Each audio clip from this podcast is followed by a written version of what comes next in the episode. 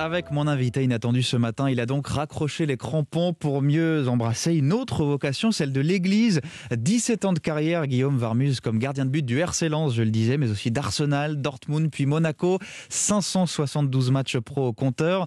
Et à 50 ans, on vous retrouve donc au Blas Bénédictin en Côte d'Or. La foi a toujours fait partie de votre vie, de votre carrière? Oui, elle était a toujours été présente, mais j'ai envie de dire elle était plutôt sous-jacente, euh, ou plutôt elle, a fait partie un petit peu comme tous les baptisés, euh, euh, on va dire de la tradition. Mhm. Mais il y a eu des événements particuliers, notamment une blessure au genou et puis une deuxième, une deuxième blessure et, et puis une entrée pleinement ou une redécouverte plutôt euh, dans les sacrements de l'Église catholique à travers bon le baptême puisque j'ai été j'ai été baptisé mais surtout les sacrements de la réconciliation mm. et, et puis de s'approcher de l'Eucharistie voilà donc à travers à travers ce parcours de vie ce sont la on va dire la redécouverte des sacrements Qu'est-ce qu'elles vous ont fait réaliser ces blessures d'abord à Lens et puis une deuxième à Monaco effectivement à la fin de votre carrière où Qu'est-ce qui fait que, vous aviez perdu aussi les distances? Vous aviez pris vos distances avec la foi entre ces blessures, il vous a fallu une deuxième blessure. Qu'est-ce qu'elles vous font réaliser? C'est ça que je veux dire. En fait, euh, pour être totalement, euh, comment dire, lucide et clair, euh, c'est quelque chose qui s'était mis au fond de la poche. Voilà, la prière, le catéchisme et tout ça quand on est enfant. Voilà, dans, mon parcours n'était pas forcément évident. une première blessure m'a révélé amèrement que, enfin pas, pas amèrement, mais m'a fait prendre euh, je dirais, conscience d'un vide existentiel, puisqu'à un moment donné, je me suis retrouvé sur cette civière et sur cette opération et peut-être ne plus pouvoir jouer au football. Et donc, euh, devant moi est apparu quelque chose à laquelle je, je, n'avais jamais réfléchi et pensé, qu'il y avait une autre dimension en moi en tant que, hmm. enfin, qu'il n'y avait pas que le foot dans la. Qu'est-ce que j'ai d'autre que le football?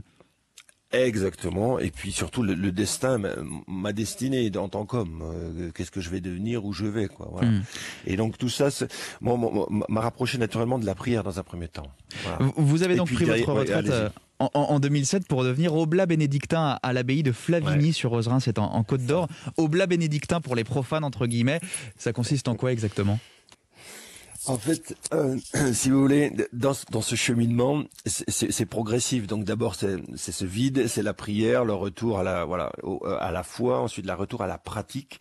Et quand et quand j'ai arrêté, donc à la suite de à la suite de mon passage à Monaco, euh, un petit sanctuaire de Notre-Dame de Laguet, qui est pas très connu là entre Monaco et Nice. Et ça a été vraiment une euh, l'approfondissement encore plus de, de, de, ma foi avec le sacrement de la réconciliation, de la confession. Et en, en rentrant au pays euh, après la carrière, j'ai voulu redécouvrir la, la, Bourgogne, ma Bourgogne natale, où il y a pas Monial, c'est un haut lieu, un haut lieu catholique. Et puis euh, euh, l'abbaye de Flavigny, il y, a, il y, a, le curé de la paroisse m'a dit va voir là-bas, c'est pas mal. Et puis ils font des retraites individuelles.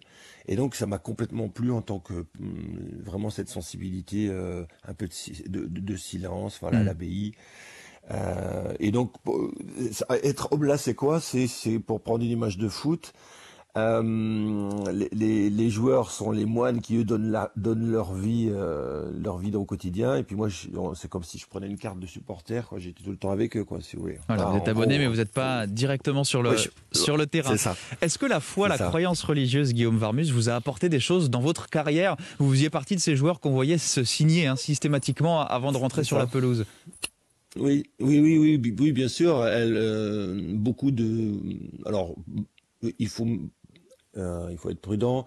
Du côté magique de l'affaire, euh, elle m'a apporté beaucoup de sérénité, de certitude intérieure. Hmm. C'est-à-dire que dans ma préparation de match pour aller chercher des bons matchs, pour aller chercher, voilà, bien se préparer, me relever de ma blessure, enfin toutes, toutes des choses réellement effectives. C'est des choses dont on parle aussi entre joueurs, avec des coéquipiers qu'on partage ou qu'on garde pour soi au contraire?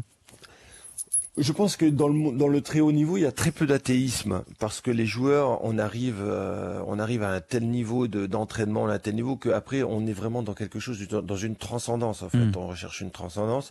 Alors après, ce sont les, les confessions. Les, les, confessions sont différentes. Les, ce sont les, les amitiés. Les, c'est très pudique. Hein. Donc, euh, il m'est arrivé quelquefois de, de partager, de discuter, d'aller prier, d'aller à la messe avec des avec des joueurs, mais ça reste très, euh, très, ouais, très pudique. Je pense que chacun vit, vit ça, sauf si évidemment on a la même confession et, et, et qu'on partage la même chose. Bien sûr.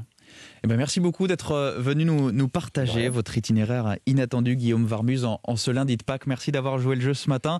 Je vous souhaite de joyeuses Pâques et une, et une très bonne journée. Merci. À bientôt. À vous aussi, merci beaucoup. Au revoir.